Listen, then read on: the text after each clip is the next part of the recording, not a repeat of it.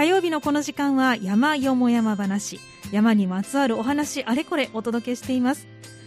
今日は里山のお話ということでゲストをお迎えしています。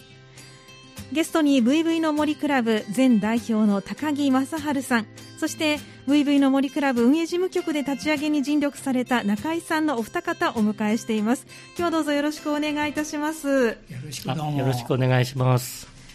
さあまずはお話を伺っていきたいんですけれどもあの高木さん、中井さんそれぞれにお聞きしたいんですがあの今、VV の森クラブで活動されていらっしゃるかと思いますけれどもあのご自身が里山活動をされるようになったきっかけからまず伺っていきたいと思いますがあの高木さんはいかがですか？はい。えっと、2013年、はい、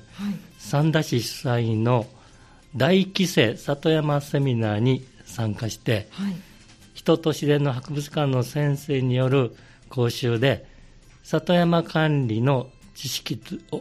知識と技能を教えてもらってそれであの興味を持ちました。そうなんですね。その講座に行こうと思われたきっかけというか思いというのは何かおありだったんですか？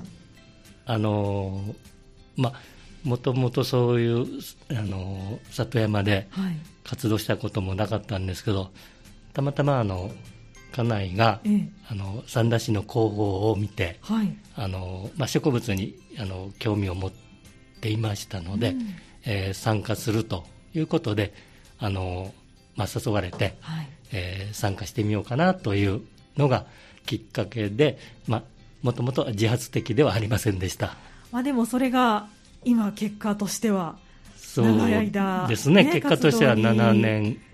ぐらい経過してますね。ねそうなんですね、中井さんはいかがですか？私の場合はですねむしろ三田市というよりも県のですね、はい、えー、森の学校というのがありまして、えー、えー、山崎の方だったんですけどそこを受けたんで、一応終わってからですねヒールドが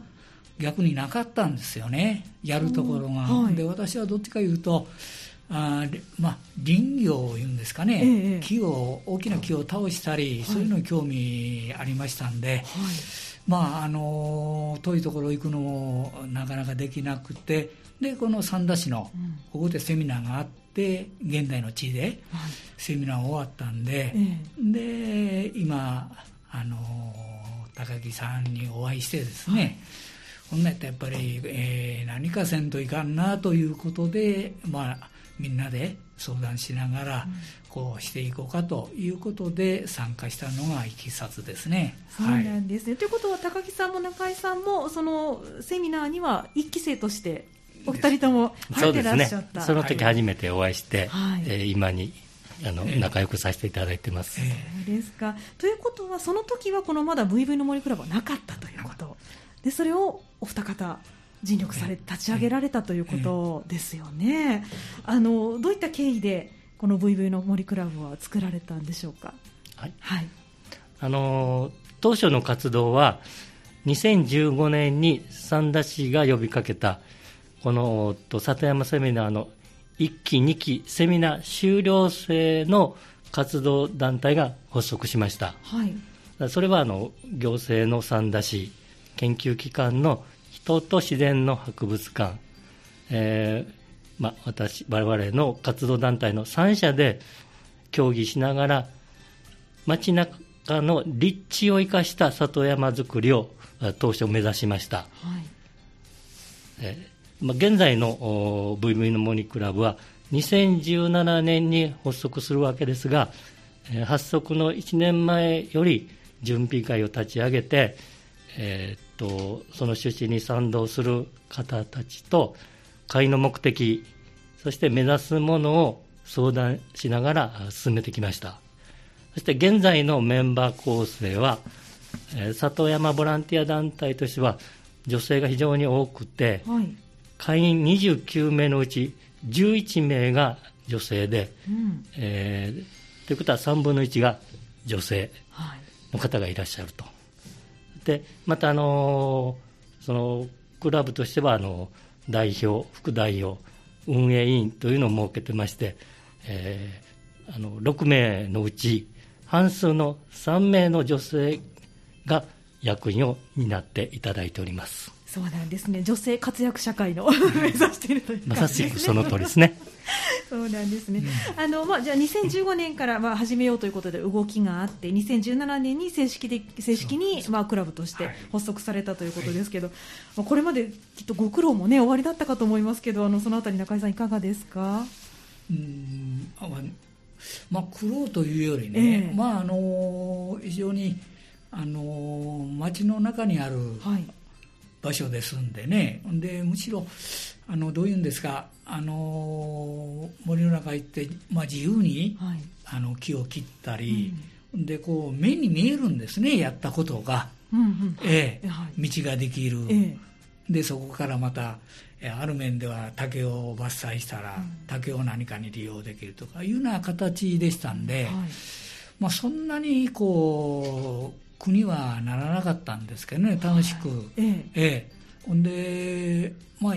あのむしろ逆に花がない森なんで、はい、女性の方というのはどっちかというとそちらに興味がある方多いんでね、ええ、それから非常にバランスがこう取れてる、こうクラブ当初からね、うん、いうことであの感じとんですけど、はい、あの当初から女性の方も割と多かった？多いかったですね。そうなんですね。えー、あの先ほど現在が大体29名いらっしゃるということですけど、えー、発足メンバーとしては何名ぐらいでされたんですか？女性ですか？あ、えっ、ー、と全員で。で大体15名。15名ぐらい。から多い時で20名、えー、はい。えー、いうのがまあ定着していますね。それから実際のやってることは何班かに分けて、えー、こういろいろ。え。である面ではあのもう自由に、はい、えやりたいこともあるやろうし、うん、いうようなことをお互いこう尊重し合いながらですね。で毎夜特徴はいつ行ってもいいし、うん、時間も別に9時から昼までですけど、はい、えー、何時でもいいし、途中抜けてもいいし、それからいつでも決まった日に行けば、いいというのがね、はい、一つのあれだと思いますね、このクラブの。あそうですか、もうそれは最初からそんな形で、自由に楽しみながらというのをコンセプトに立ち上げられたということなんですね。あの先ほど、まあ、街中にある森ということでね、お話がありましたけれども、あの場所としてはこれ、狭間が丘になるんですよね。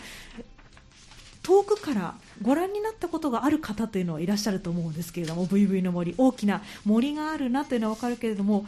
中入ってみると本当に森ですよね、うん、あれをずっとこう整備されてきたっていうのはすごいなというふうに思うんですけれども2017年からですからおよそ4年34年かけてでの整備ということになるんですよね。じゃそのちょっと VV の森クラブあの可愛い名前がついてるんですけれどもこの名前ってどうやって決められたんですか？はい。あの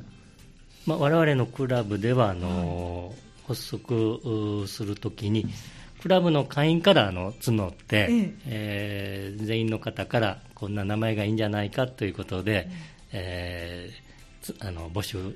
しました、はい、それで VV の森で活動するクラブなので、ええ、まあ、一番馴染みやすい名前ではないかということで、うん、まあ、非常に単純なんですけど VV の森クラブに決めました、はい、はい、えー、とで森の中にある3つの池のうちの1つで、はい、北摂三田高校の近くにある VV 池という名前があるんですが、はい、まあ、その印象があの強いと思います。はい、そうなんですね、これあの VV というと、かな文、はい、のことをね、あの、はい、思い浮かべる方が多いと思いますけれども、はい、そのかな文がいるからではなくて、もともとある VV 池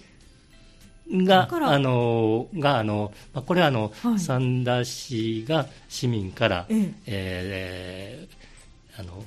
募集して、はい、どういう名前がいいかということで、うん、えー、三田市が募って、まあ、あの、まあ、多かったのか、あの、はい、それが、あの、ふさわしいのかということだと思うんですけど、はい、えー、VV の森と名付けられたということを聞いておりまして、はい、そしたら、えっと、VV 池の VV は何だろうかなと、い。うことで、最近まで、ええ、あの先ほどおっしゃった、は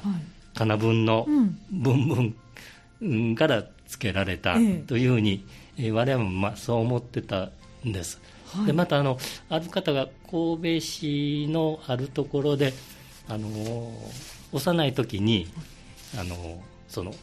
うん、金文がことをブイブイと言ってたと、うんうん、そういうことも聞きましたんで、はい、ああそうなんかなと思ってましたらあの実は最近新たな発見がありまして、新たな発見、はい、ちょっとこのあの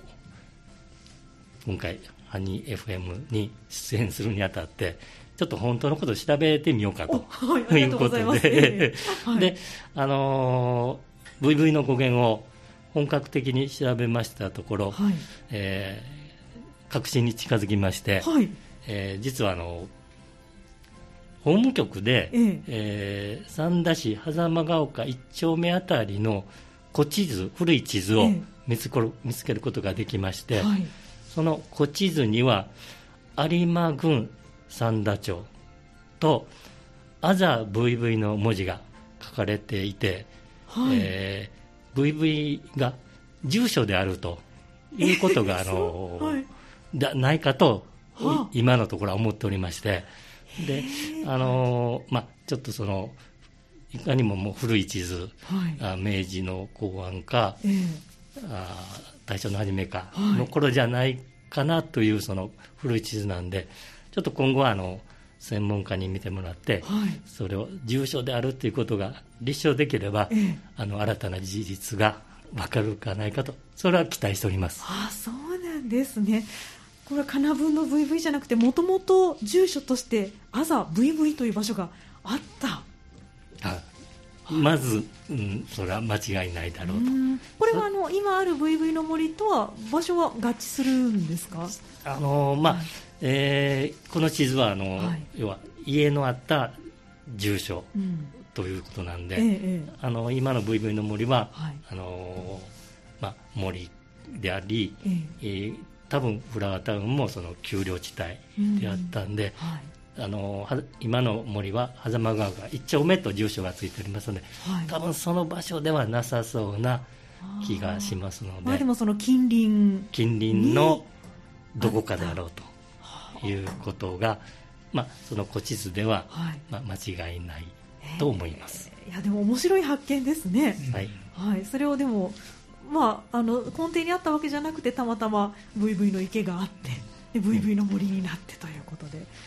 またクラブの歴史に新たな一文が加わりそうな発見ですね。あの本当に今回出演することができたおかげだと思って嬉しく思っております。ありがとうございます。こちらも面白くて興味深いお話でした。ありがとうございます。発見という意味ではね、はい、えー、それ以外に動物なんかの、穴蔵の跡とかね、ええ、狐じゃないか穴を掘って、はい、そういうのも何箇所か出てきてますし、はい。えー、ほんであとはその先人がね、はい、住んでたんじゃないかというような小高い岡山のところに、はい、あのシンクのあのあれが残っとったりですね、はい、そんなとこもあるんですあの中に。じゃあただの森ではなくて、えー、あそこがまあ生活の場であった可能性もある、うんえー、それから昔の、まあ、文化の、はい、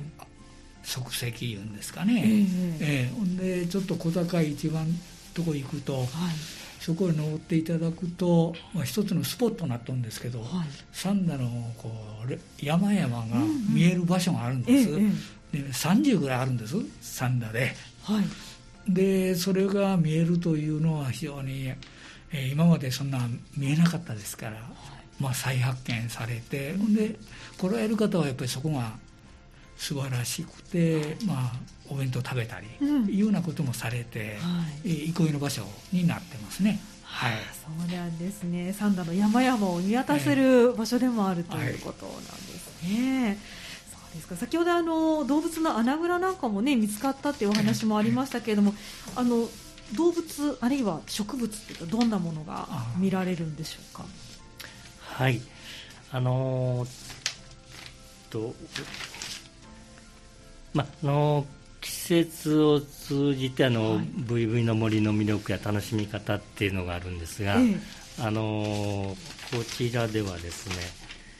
えー、まあ、春は、はい、えー、山桜、はい、小葉の三つ葉ツツジ、はい、山ツツジで彩られ、えっと、夏はあのカブトムシやクワガタムシ、それとあの綺麗な玉虫が飛び交ってですね。玉虫はい、これはもう本当にあの普通に見られます。めったに見られないことじゃなくて。あそうなんですね、えですからあの本当にこんな街中で、えー、えー、本当にその野生のクワガタムシ、えー、カブトムシタマムシが飛んでるんで、これは非常にあの楽しい、えー、ことですね、はい、ちょっと秋はあのいろんな落葉樹の紅葉を見ながら散策、はい、で冬はあのおしどりマガモウサギなどの鳥にも出会えます、あ冬鳥もやってくるんですね、はい。あの実は事前にですね森の散策ガイドという冊子をあ。のいただいていたんですけれども、はい。えー、まあたくさんの動植物が写真に収められていますけれども、えー、こんなにたくさんの数のあの植物が見られるあるいはこう昆虫動物が見られる里山というのは、珍しいのではないですか？そうでもないんですかね？三田の中では。うん。まあ、他のね、あのフィールド全て私知ってるわけじゃないですけど、まあ、確かにあの今までまあ言うたらあの何も手がつけられてなかったいうことの中での、えはい、あのところですから、うん、そういうまあ再発見というかね、はい、そういうのが出てきているというふうに思いますねそれは。うん、えー、それとまああまり完成されてない公園というか、完成されていない公園。いない公園、うん、えー、それは逆に特色じゃないかなとというのは三田でもいろんな公園ありますけど、ええ、大体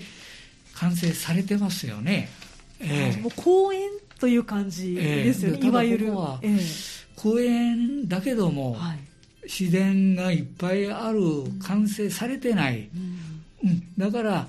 あの来る人もそういう意味で面白いかもわからんしこちらもやりがいがあるというふうに思うんですね。それからそういうことであと、まあ、5年10年経ったらどういうスタイルになるかというようなことも考えながらね、まあ、今あの皆さんで、あのそういうことをこう想定しながらね、ええあので先ほど言いました花がやっぱりちょっと少ないんで花のドーンを、ええ。えあの今高木さん言われたツツジのはい、あの密集しているようなところをこうどう保全するんですかね、いうようなことも考えていこうかなというような感じのところです。そうなんですね、わ、はい、かりました。ではあの一曲挟んで後半にはそのどのように活動をこれから広げていかれるのか、あるいは今どんな活動をされているのかも含めてお話を伺っていきたいと思いますので、後半もどうぞよろしくお願いします。はい。はい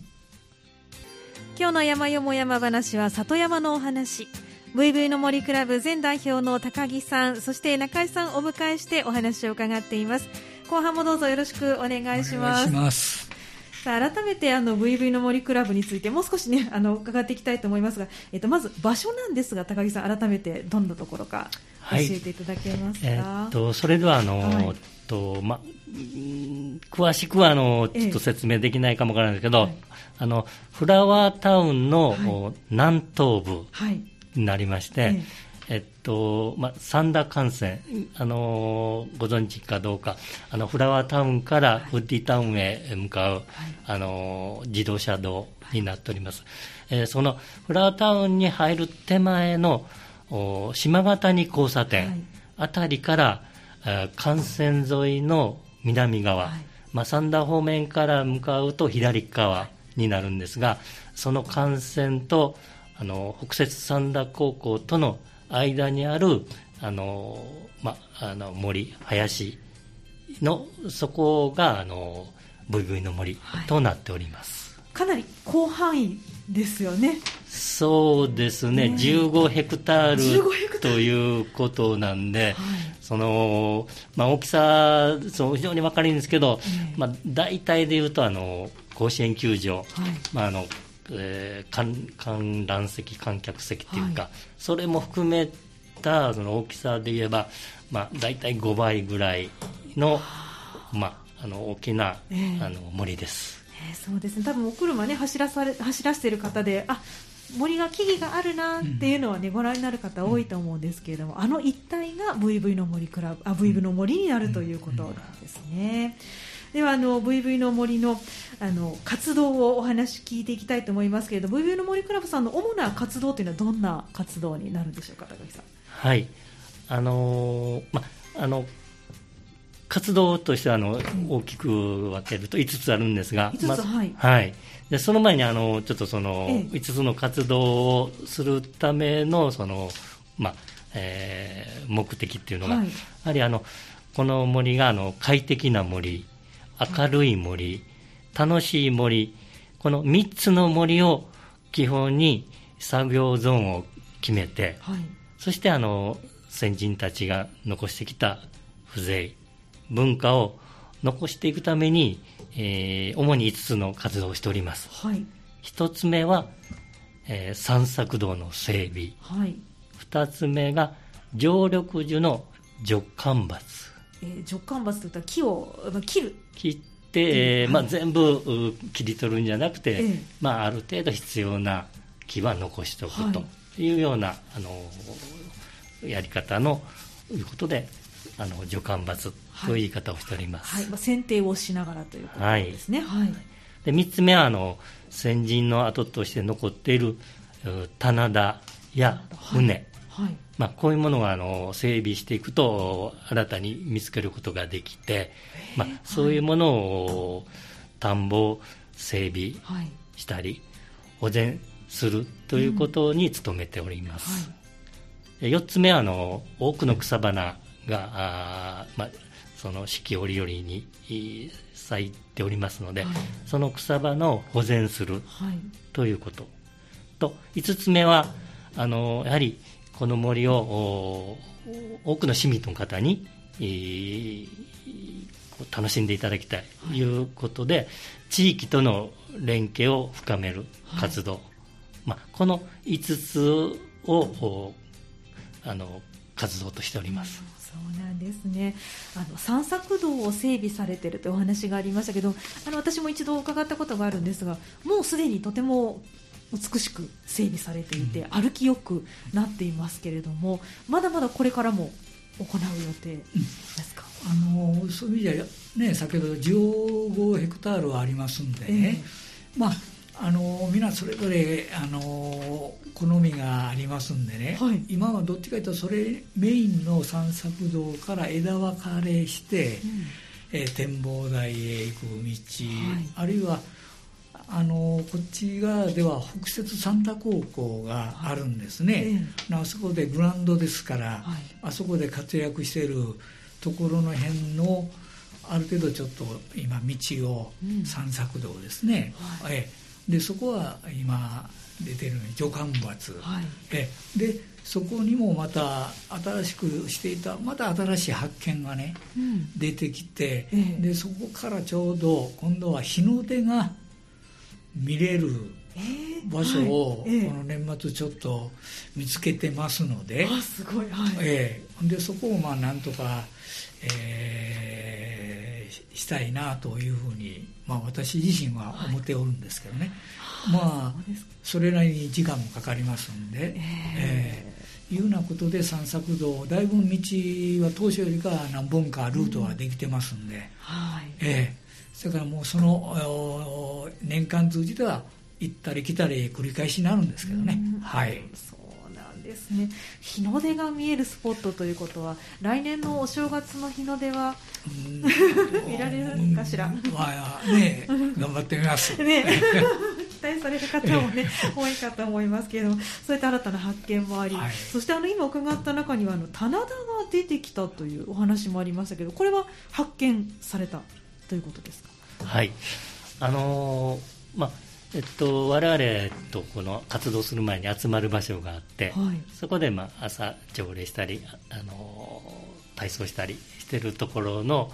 ちょっとあの上上の方に、えー、ちょっと高くなってるところがあって、まあ、当初そこも竹がいっぱい生えておりまして、で、まあ、うっそうとしてたもんでその竹を切り取ってる間にえー、まあ、1段目があってで徐々に2段目3段目と切っていってでその3段目の奥に、はい、まあ、大きなくぼ地がありまして、で、えー、雨が降るとそこにその水が溜まって、はい、大きな、まあ、大きな池っていうか貯水池のようなな,、はい、なるわけですね、それでだんだんこう綺麗になっていくとこれだんだん畑だんだん畑のような、うん、なってるんで、はい、で、えー、それをよく見ますとそのその排水するような水を多くたまると排水するようなところもあって、はい、で、えー、だんだんその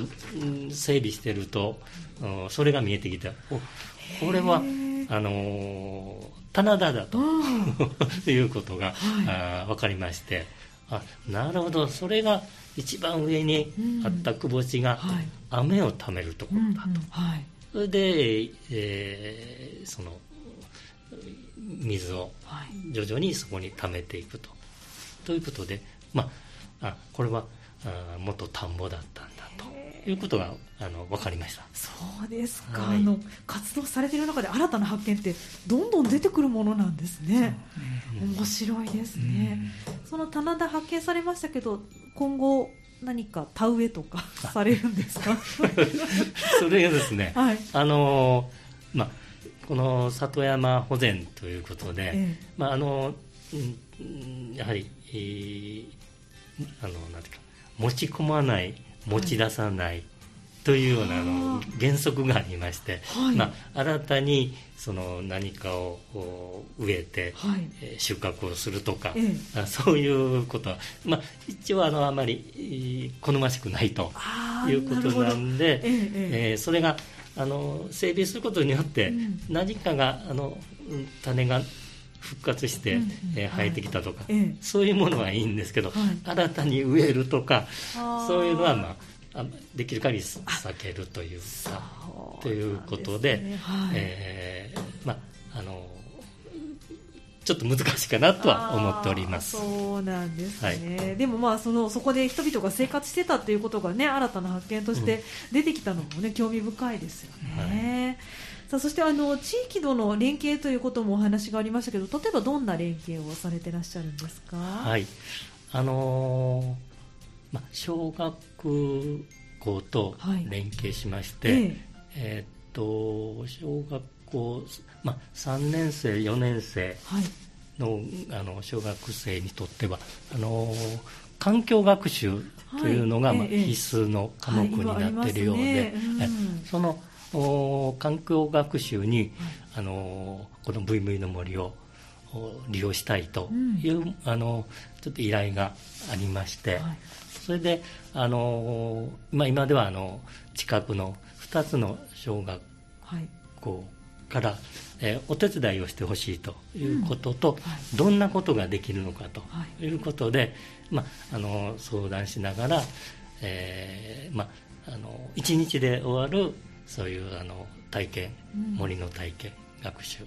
あるいはもう何日間もかけて、えーまあ、例えばキノコを勉強しましょうとかうんまあ木を切ったりあるいは竹を切って、はい、その竹を使って、えー、音楽会をやったりとか。竹を使って楽器にして。楽器にして、えー、面白いですね、それがあの太さによって音が変わるとか、長さによって音が変わるとかいう、その新たに、えー、発見されて、まあ、そういうので学校のその音楽会を開催されたりとかいうことで、まあ、あの我々はまあやっぱり地元に根ざした地元の方に楽しんでもらってそれがあの、まあ、実際に体験してもらって、でまあ、子どもたちが体験されるということはあのお父さんお母さんもその活動実態が分かりますのでで実際竹を、まあ、切ったりしてコップにして持って帰ったりとか、うん、じゃあ誰が切ったんかと。自分たちの子供が初めてあのノコギリを使ったとか、はい、まあ、そういう体験もしてもらったら、まあ、あのご両親も、うん、あこんな近くに楽しい山があるんだ、うん、で子供たちがあの家に帰っていたらもう喜んで危機としてその話をしてると、一体どんな森なんだというぐらいに感じてもらえればいいなということで、まあ、地域との連携を目指すという我々の趣旨がようやくあのこの5年を、まあ、経過するわけですけど実ってきたかなという実感しております。そうなんですね。やっぱりあの子供の頃に遊んだ場所、過ごした場所っていうのは本当に思い出であのベースになるものだと思うんですけれども子供たちにとってそれがふるさとになるきっかけにもなるんですよね、うん、素敵ですね、うん、ではその VV の森ですけれどもこれからあのどんなこう景観とかどんな里山をこう今後目指していくっていう何か目標っていうのはありますか、はい、あのー、まあのー、最初から目指したものはあの、はい、もうと何も変わってないんですけど、はい、今もそれを目指してるわけですけど、えっと、街中の里山として、その歴史と価値を残しながら次世代にのり、えー、残す取り組みです、はい。景観として、えー、森の中にさまざまな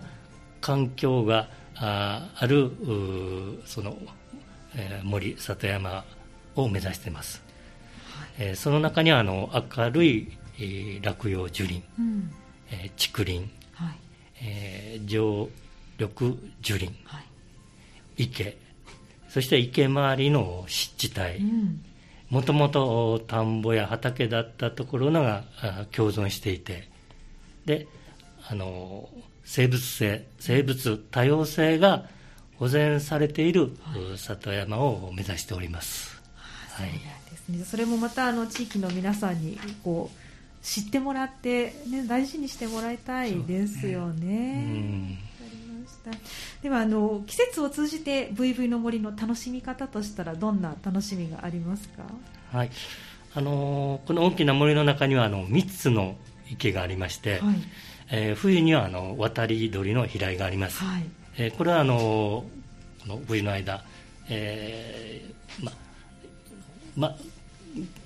多く見られます、うん、ちょっと今年はなぜかあの非常に少なかったんですが、はい、あの昨年までは多くのあのあの渡り鳥が来ておりまして、えーはい、えあのオシドリ、カモ、サギなどが、はい、あのいつでも見られるようなことですがありました。それとあの先ほどもあのご案内しましたがあの三田連山が望める展望所、はい、展望所、はい、うん、ここはあの本当に、えー、素晴らしいところで、うん、あのま、我々クラブも楽しんでいるあの本当に、えー、我々が一押しの展望所。ニコイの場。はい、本当にあこんな本当に三田に、うん、えー、多くの連山があるんだなということが見られます、はい、そしてあの春はあの山桜、はい、霞桜熊の三つ葉筋山筋であの移動られています。であの棚田広場にはあの、はい、最近見ることができなかったあのレンゲが咲くようになりました。はい、あの田んぼを刈り取った後に、春に咲くレンゲ、はい、あまりあの見られなくなったんですけど、あのブルーの森では、はい、あの見れます。あそうなんですね、はい、土が柔らかくなりそうですよね。多分火が入って、ね、あのそのもともと種があって、はい、それがようやく出てきた。日の目を見たということであの、はい、先日もあの、まだ出てないんですけど、その落ち葉の中にあの、ま、もうレンゲの葉がいっぱい見られましたんで、そうです今年も、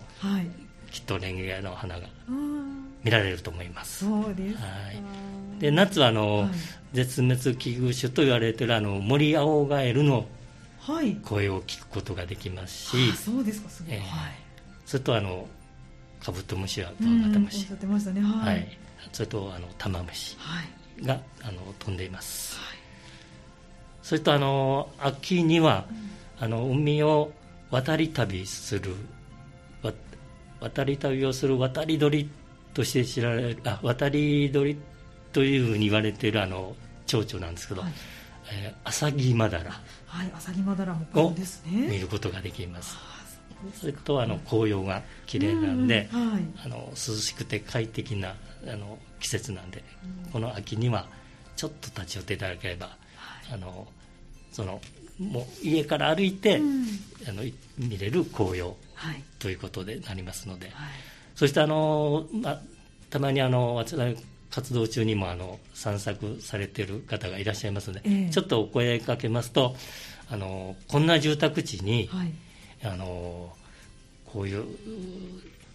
自然の残る山があるのには驚きましたという声が一番多いですね。うん、えーでもそれはやっぱりあの皆さん方が整備されたご尽力の賜物、ね、でもあるということですよね。そうですか。あのちなみに中井さんは季節の中で VV の森はいつがお好きですか？うんどっちか言ったら、まああのー、やっぱり秋。秋。えー、で秋のまあ紅葉ですかね、うん。はい、でそれ見ながらあので紅葉が過ぎた後あの落葉全部が葉っぱが落ちうんはい、でその踏むところの落ち葉を踏むっていうのは非常に音がしますしね、えー、気持ちいいんですけど、で落ちた後に残るのは広葉樹なんです。常緑、はいうんうん、ということは切るのは一応常緑を中心にして切ってますんで、はいえ。ー、ほんならこの時はチャンスなんです、ね、なるほど。木を切るチャンスがやってくると、えー、季節によってこう、えー、切るタイミングは竹なんかも冬に切るということ。あそうなんです、ね、えー、いつでもいいというわけではないんで、えーえー、そういうことを見ながら、はい、こう年間のね大体つけてで私の場合はそういう切れるタイミングが多いのがそういうタイミングが多いんで、えー、はい。えー今ちょうど、はい、えー、いい時期。いい時期。私にとっては、はい、えー、いうには思うんですけどね、活動される上でもいい季節というのがある、ということなんですね、えー、えと春に楽しめるような花木が、こう何かもうちょいね、はい、できたらいいなということで先ほど言いましたように、うん、えー、5月にはツツジですので、思うとんです、はい、ツツジの散策道ができるのが、ね、楽しみですね。かりました。ではあの高木さんあの VV の森クラブ、まあ、活動ね参加してみたいとか見学してみたいとい。う方もいらっしゃると思うので、はい、あの活動日時についてお伺いできますか？はい。えっと第1、はい、第4土曜日、はい、それと第2第3金曜日の9時から12時の間です、はい、はいこれはあの先ほどおっしゃってました自由にということですからあの早く来て遅あの遅くでもいいです。途中でも帰っても OK ということですね、はい、はい、これはあの見学とか参加は可能なんですか？はい。あのこの活動の時に、はい、あの来ていただければ、はい、あの今まで、えっと、誰も来なかったことはありませんので、はい、えー、少ない時でも、はい、えー、10人、はい、で常時あの15人ぐらいは来ておりますので、はい、あの来ていただければあの、えー、棚田広場で、はい。えー、大体やっておりますのと、はい、もう一つはあのあのどちらかというとあの狭間ヶ丘の方から入った入り口から来る、あのところにもあの広場があるんですけど、えっと冬場はあのちょっとそちらのところでやってることもあるんですけど、まあ、まあ、あのずっと散策路来ていただければ、はい、あの どこかであの活動しているのが見当たります。ちょっと声かけていただければ、はい、ご案内をするとか、はい、えっとまあ、あのクラブの、えー、参加方法にはご案内したいと思います、うん、はい、じゃああの興味のある方はちょっとお散歩がてらはいね、あの第1、第4土曜日か第2、第3金曜日の午前中に足を運んでいただければということですね。はい、はい、わ、かりました。今日の山よも山話は VV の森クラブから前代表の高木正治さん、そして運営事務局で立ち上げに尽力された中井義雄さんのお二方をお迎えしてお話を伺いました。今日どうもありがとうございました。ありがとうございました。した以上、山よも山話のコーナーでした。